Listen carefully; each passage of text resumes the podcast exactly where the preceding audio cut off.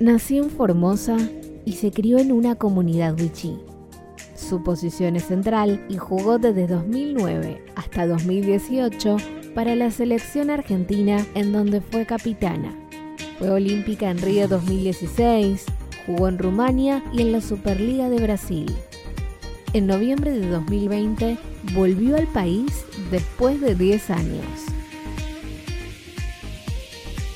Mimi Sosa, en Entrevidas Olímpicas.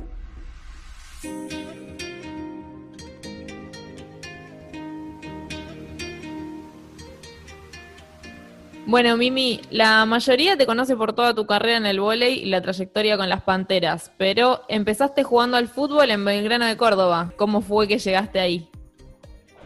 Bueno, cuando tenía 16 años me llevaron a probarme en Belgrano en un test físico quedé en el toque porque en esa época entrenaba un montón, jugaba futsal y tenía un preparador físico que me entrenaba mucho físicamente, entonces cuando llegué quedé Después todo lo técnico y táctico y todo eso no, lo sabía, jugaba porque me gustaba jugar, pero aprendí un montón ese año que estuve en Belgrano, que yo venía ya hacía ocho años jugando al fútbol.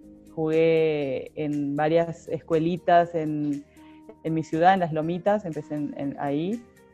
Y estuve mucho tiempo jugando, pero torneos locales. Después cuando me fui a Belgrano fue como todo, o sea, llegué a ser, eh, si bien no era profesional el fútbol, eh, para mí era, o sea, todos teníamos la misma ropa, jugábamos, entrenábamos a un horario, la preparación física, jugaba con jugadoras que eran mucho más grandes que yo, ya con mucha experiencia y era como estar cumpliendo un sueño de, chiquita, porque siempre fui súper futbolista, pero después, bueno, tuve que decidir salir.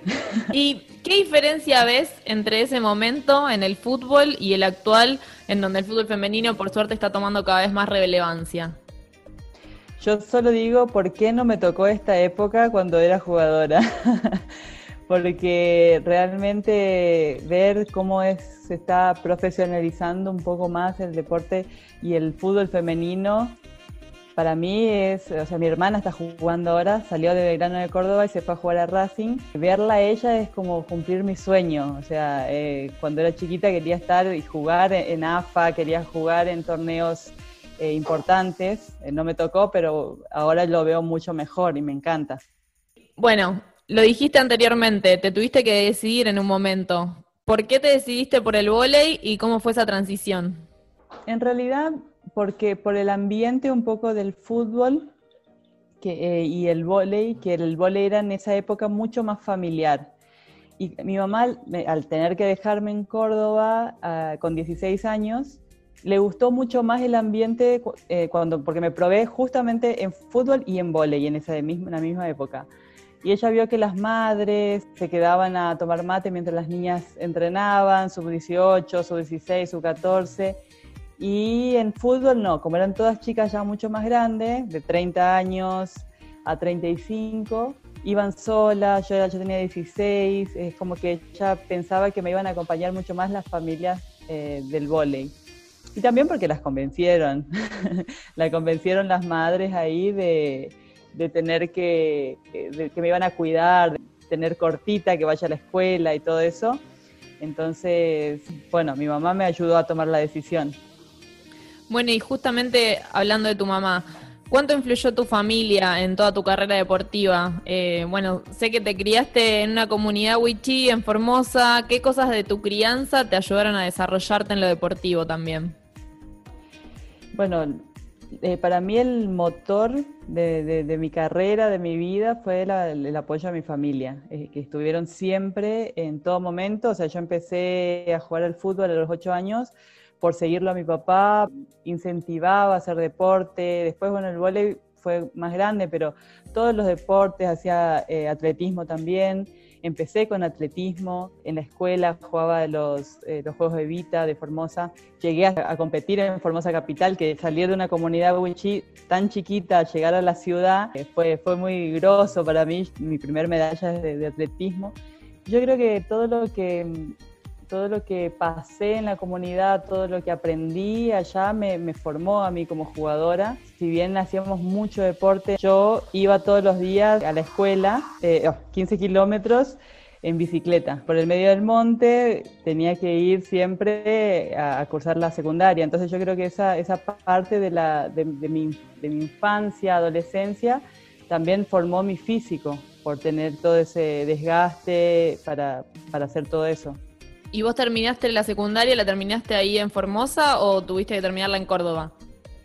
La tuve que terminar en Córdoba porque me fui a los 16, empecé a la, escuela presencial eh, a los 16, pero después cuando empecé a jugar al vóley profesional me tocó jugar la liga y no terminé la secundaria, entonces tenía que hacer la distancia. Esa etapa de cuando jugaba en Freire, me acuerdo que estudiaba un montón porque tenía que rendir todas, todas las materias juntas y tenía que prepararme una por mes y estaba sola y mis compañeras, las más grandes, me, me, ayudaban un montón, me apoyaban, yo a veces no tenía ganas de estudiar y me decían, no, dale, nosotros te tomamos y así la sacás, así te recibís y podés seguir haciendo este, jugando y sin pensar en eso. Pero fue, fue muy bueno porque también es una etapa muy linda que yo, donde yo aprendí a estudiar sola. Y justamente hablando del estudio, ¿qué importancia te parece que debería tener la parte académica en la vida de un deportista de alto rendimiento?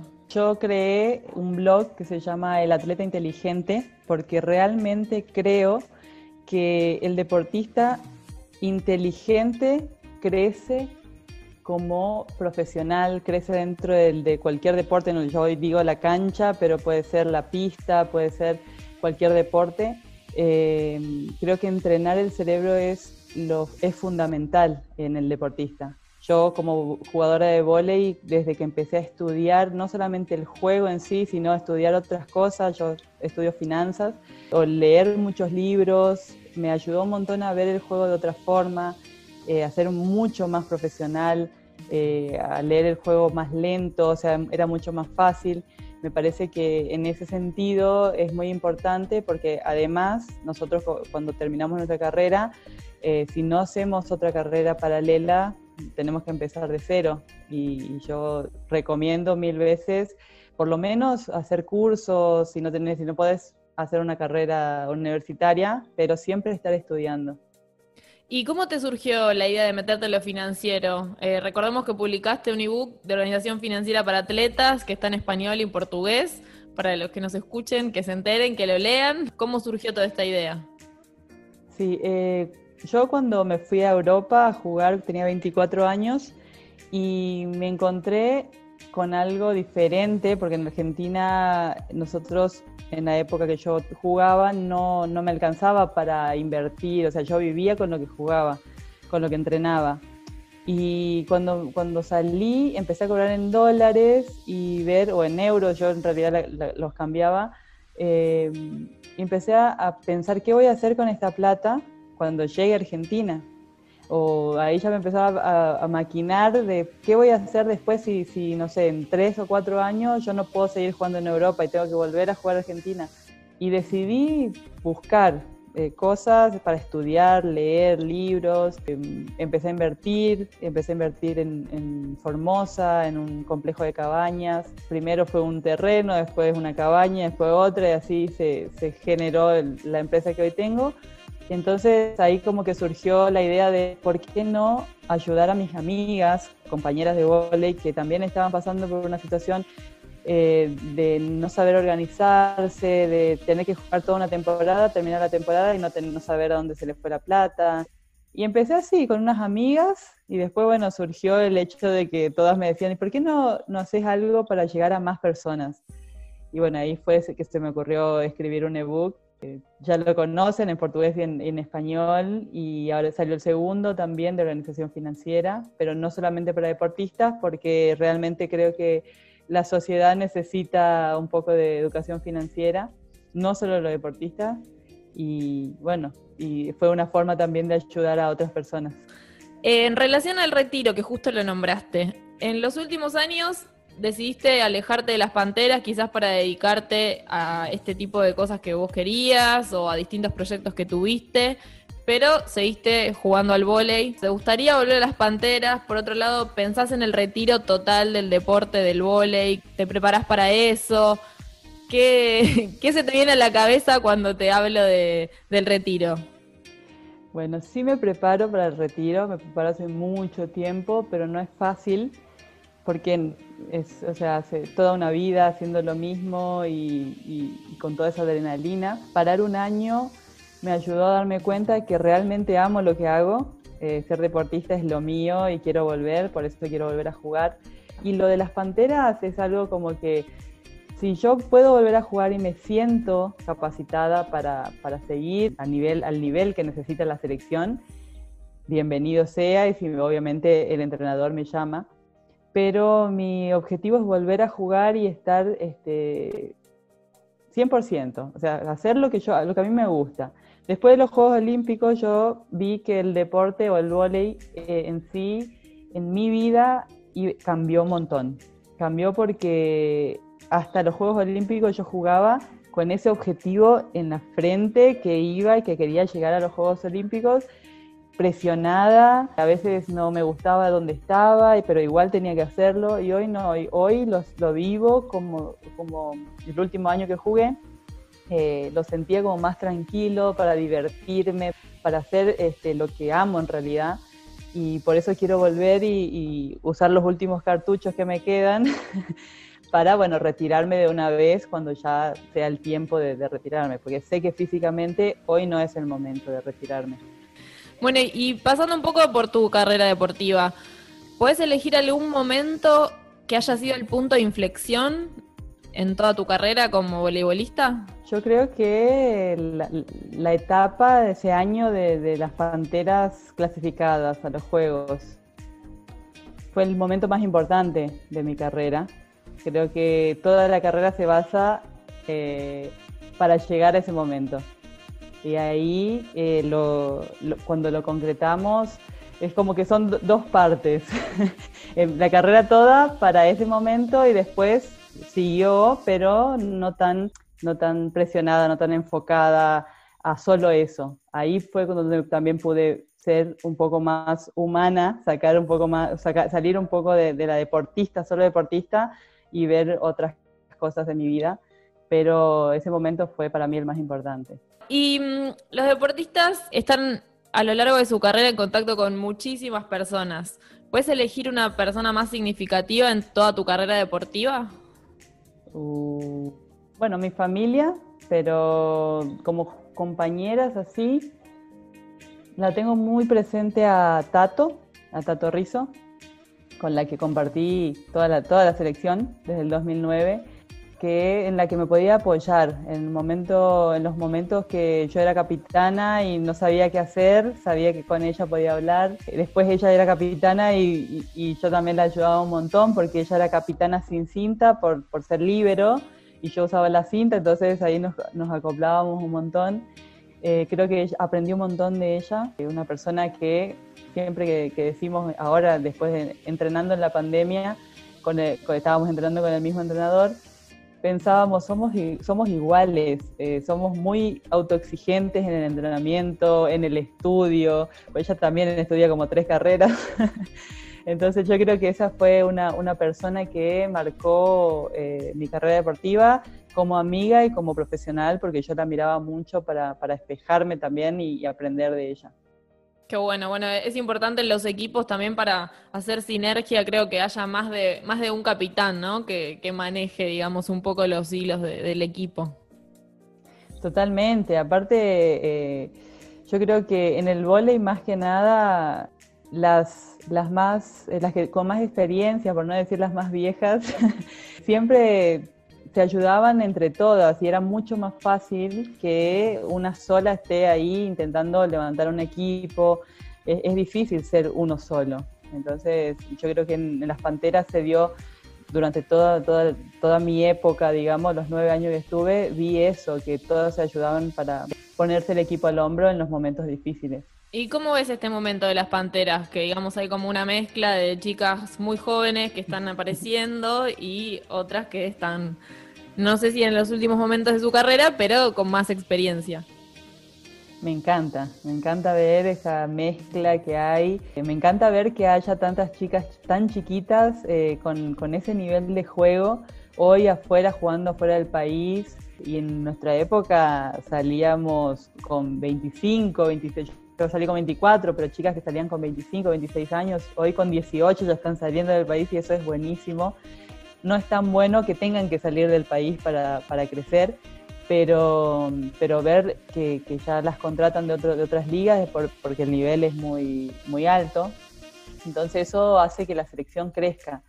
Y los últimos años, yo creo que en los últimos cinco años, eh, la, selección dio un montón de, de, resultados con dos mundiales, dos Juegos Olímpicos, dos Panamericanos y un montón de cosas que se ve eh, el crecimiento. Y ver ahora que esta, esta selección se, se la super banca, pues son chicas de 18 años que fueron a jugar un preolímpico y lo clasificaron. Y yo estoy, digo, piel de gallina, siempre que lo veo. me encantaría, me, encantaría poder este, estar ahí, ver y entrenar con ellas. Por, la energía, ¿viste? La energía es otra. Y, y eso es, es, por eso yo apunto mucho a volver a jugar para poder seguir en esa, en esa, en esa carrera, en ese, en ese ambiente de la selección. Bueno, ¿quién te dice en el futuro, en un, en un tiempo, te vemos ahí de vuelta? Ojalá. ¿Tuviste algún momento de debilidad en el deporte que te haya pasado en algún momento que hayas tenido ganas de dejarlo en el medio del, de tu carrera? Hace cinco años.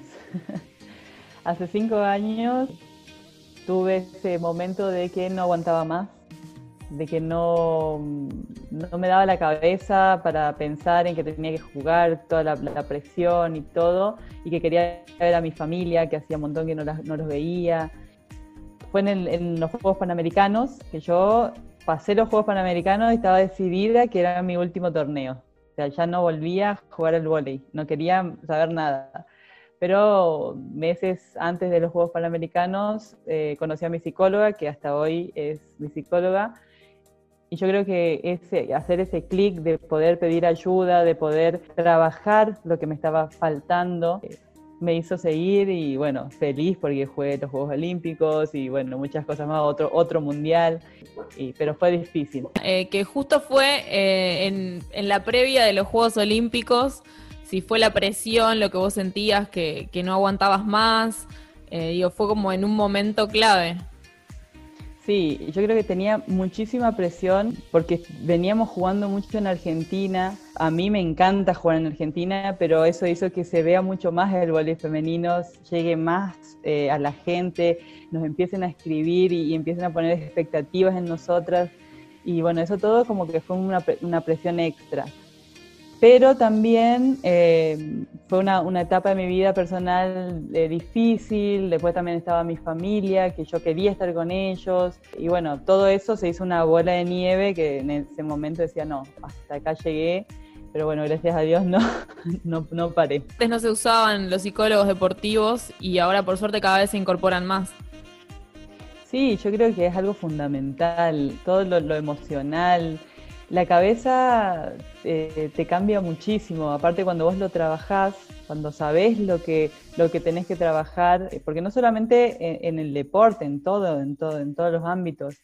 Y a mí me ayudó mi psicóloga en el deporte al principio y después en mi vida. Pero me parece algo muy importante para los deportistas porque vivimos siempre bajo presión, siempre, en todo momento, en cada entrenamiento y tenés que ser muy fuerte de la cabeza para, para llegar a ser deportista de alto rendimiento. Sí, además que siempre lo que uno aplica en el deporte después lo puede aplicar para la vida y al revés. Yo creo que por ahí las cosas que a uno le cuestan dentro de una cancha, si las pasás a la vida, es básicamente lo mismo. Bueno, y desde tu perspectiva, desde tu experiencia, ¿qué le recomendarías a un chico o a una chica que quiere ser atleta de alto rendimiento? Primero tiene que tener un objetivo muy claro, o sea, querer hacerlo. Yo, por ejemplo, mi objetivo era estar en la selección argentina. Primero fue con el fútbol, después cuando cambié dije, bueno, si lo voy a hacer este deporte, va a ser al 100%. Y comentarles un poco que no es jugar al vóley y hacer otras cosas al mismo tiempo, o sea, las fiestas, el no descanso, la comida, todo eso no, no, no va de la mano. hay, que, hay muchas cosas que vas a tener que sacrificar, pero después eh, el premio es muy, muy bueno, muy grande. No solamente por llegar a ese, objetivo, porque en realidad es un estilo de vida. El deporte es un estilo de vida donde vos sos súper saludable, súper sano y es una vida que yo ya llevo y voy a llevar para siempre. Creo que tener ese objetivo y enfocarse en eso para, para llegar a ser un deportista, porque hay muchas distracciones, hay muchas cosas que te van a sacar del camino, te van a querer sacar del camino y, por eso muchos fracasan, porque no aguantan hacer las dos cosas. ¿Y hay algo que vos pienses que te hizo eh, mantenerte en ese camino a vos? Sí, obvio, los, los objetivos que tenía con selección, que eran los mundiales, por ser muy futbolera, porque el mundial en el vóley no es tanto, si, si bien sí teníamos, eh, habíamos hecho historia de nuevo, clasificar a dos consecutivos, pero yo por ser futbolera, el mundial para mí es todo, y yo estaba ahí, decía, siempre soñaba con tener la 10 y estar cantando el himno en un mundial. Y los Juegos Olímpicos, bueno, que era también mi sueño, o sea, un sueño, el sueño de todo deportista, creo. Eh, eso me hizo enfocarme, me decían como que era como un robot antes de los juegos, como que no salía de mi alimentación, no salía de mi entrenamiento, intentaba siempre mejorar. Y hoy, si bien me permito muchas cosas, porque la vida es así, es mantener un, equilibrio, no ser muy este, estricto en una cosa, lo extremo no es bueno. Entonces es como que yo me, relajé un poco y hoy sí puedo hacer todo y permitirme muchas cosas, pero mantener el equilibrio porque ya tengo 15 años haciendo lo mismo, entonces ya es como que es un hábito. Y, eso, es lo, principal. Bueno, cambiando un poco de tema, eh, estamos en un momento de movimiento feminista, de apertura, de denuncia de diferentes temas. Teniendo en cuenta toda tu historia de vida desde chica, desde tu crianza hasta ahora, ¿tuviste que enfrentarte con ciertos prejuicios? ¿Nunca tuviste problema con eso? ¿Cómo fue eso para vos? Una vez cuando cuando jugaba al vóley, pero más que nada, eh, no por ser mujer, sino por ser homosexual.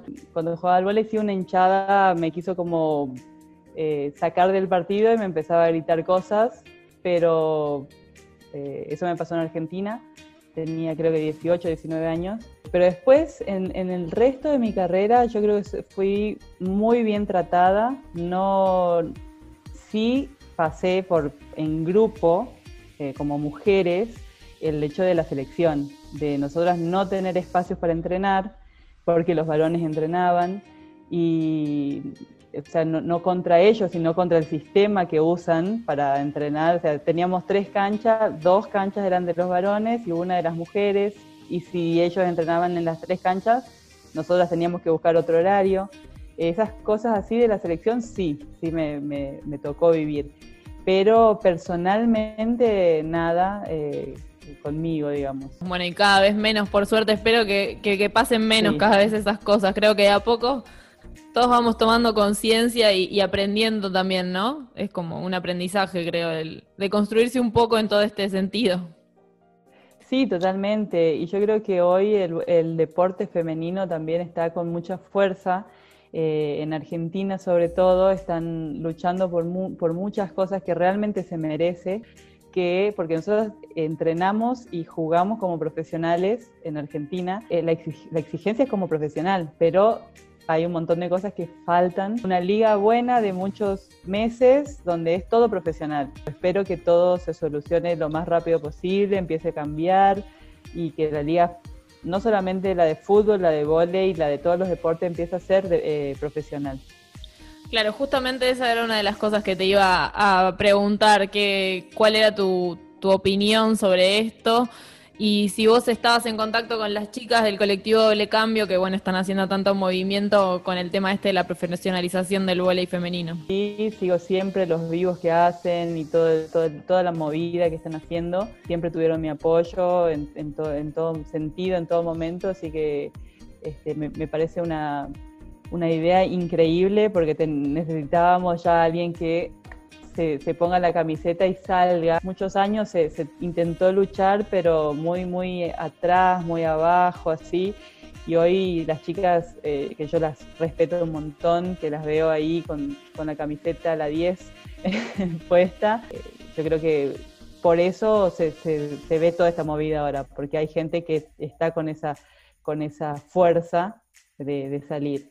Sí, también las redes y, toda la difusión que hay ahora creo que, y la conciencia también ayudan un montón a que todo este movimiento pueda eh, avanzar. Creo que también es un poco, no solo el empuje de la jugadora, sino que también tiene que haber otra pata quizás dirigencial y de base para que esto puedas llevar adelante, ¿no? Hablando de la profesionalización. Lo bueno es que con este movimiento se puede tocar a esa, parte de la dirigencia donde realmente no se mueve o no, se, aparece Creo que lo importante es eso, que, se pueda ver desde otro lado y las redes sociales ayudan un montón para que se den cuenta que realmente sí es en serio lo que nosotros queremos y, que lo que hacemos también, porque eh, como te decía antes, nosotros lo hacemos como profesionales.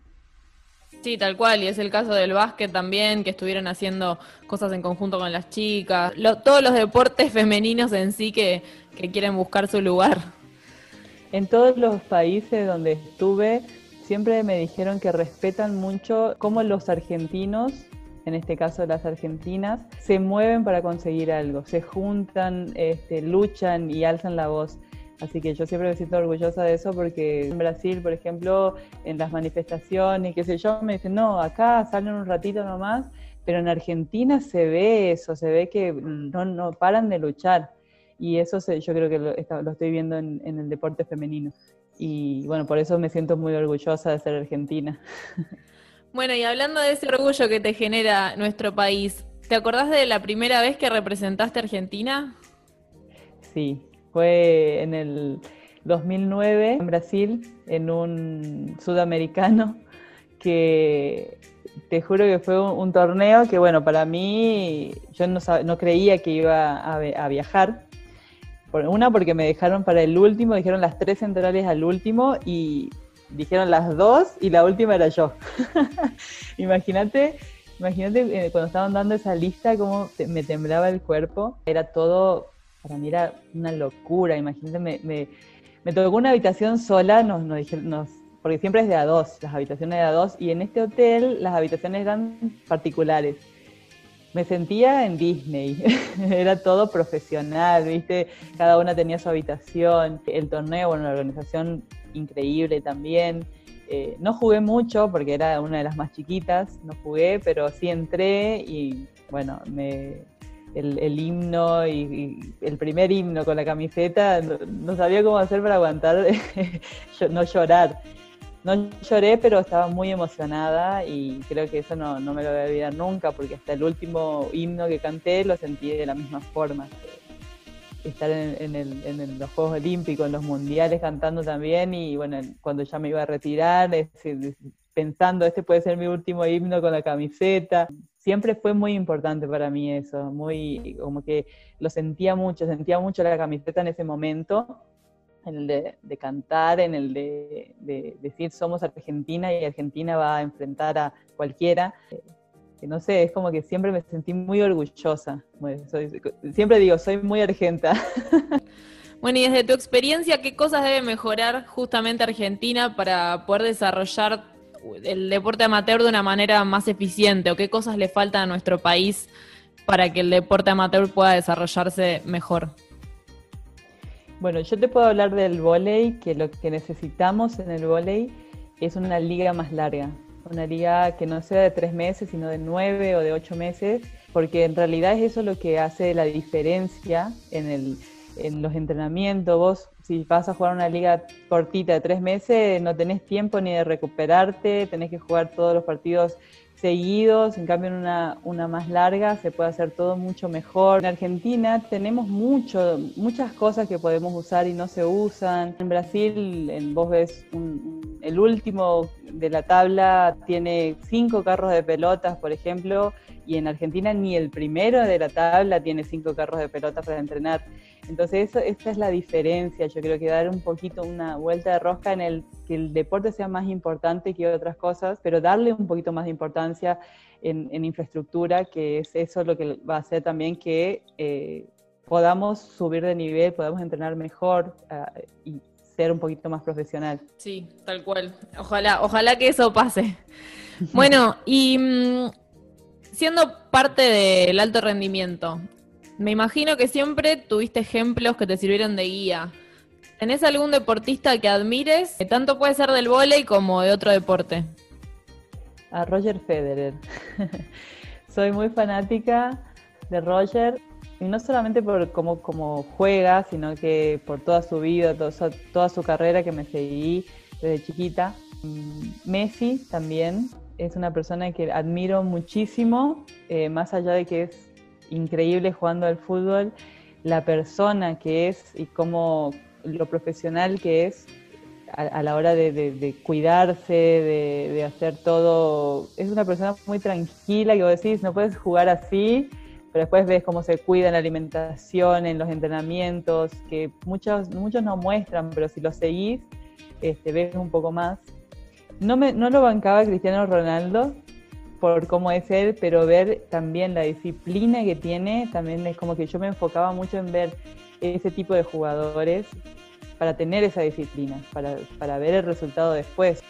Y en el vóley me gusta mucho pero por, por, ser fanática y central también, no, no sé cómo se entrena, no jugué nunca con ella, pero adentro de la cancha es para mí una inspiración, es a Denicia, que también que es brasilera, una, una central baja, pero debe tener 1,90, una de las centrales más bajas de Brasil, que todas tienen un 97, 96, eh, pero siempre me gustó las ganas con las que juega y el respeto que le tiene a todos los equipos, o sea, vos podés verla jugar en una final olímpica gritando como si jugara un sudamericano que, eh, sin desmerecer a todos nosotros que jugamos los sudamericanos, y siempre hace, eh, juega con la misma pasión. Y eso a mí me, atraía mucho y quería ser así, quería demostrar que eh, yo respeto estando ganando o también estando perdiendo. Y cuando nombraste a Messi, nombraste el tema de la alimentación vi tu posteo que habías pasado de ser vegetariana a el veganismo ahora.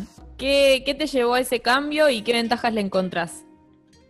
Bueno, yo primero empecé por un tema de, salud, de intentar disminuir los dolores. Primero, bueno, vi un, el documental Cambio Radical y otros documentales sobre el veganismo y bueno, después con el acompañamiento de un nutricionista, dije, bueno, voy a tomar esta decisión porque eh, quiero ver este cambio en mí. Y, ahora sí, lo, puedo asegurar, hace un año que soy vegana, un año y unos meses, me cambió totalmente eh, el cuerpo, me veo desde hace un año atrás que siempre fui musculosa, siempre fui, me entrené para eso, me costaba un montón marcar, pero hoy entrenando de una forma muy intensa, no me siento cansada, no, me siento, no siento dolores, siempre tuve dolores de rodilla y eso era para mí lo peor porque no podía entrenar, me tenían que parar una semana, entrenar poquito.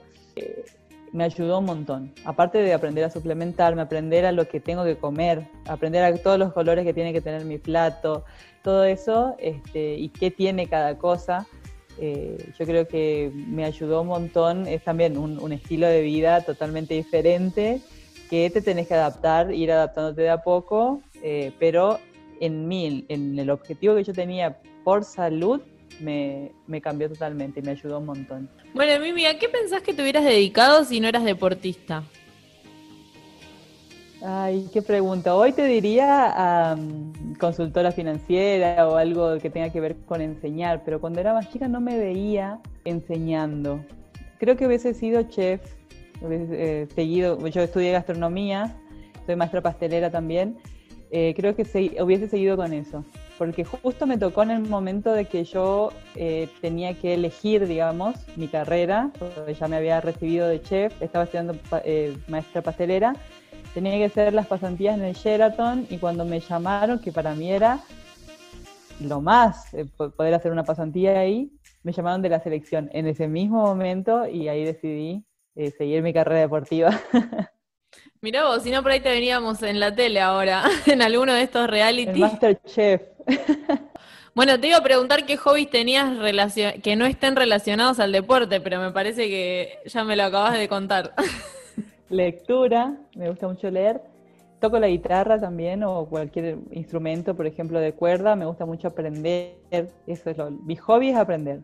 Cualquier cosa que, me, me, haga pensar, que me haga tener que eh, evolucionar, me encanta. Pero sí, mi familia son todos músicos, entonces la música me gusta mucho.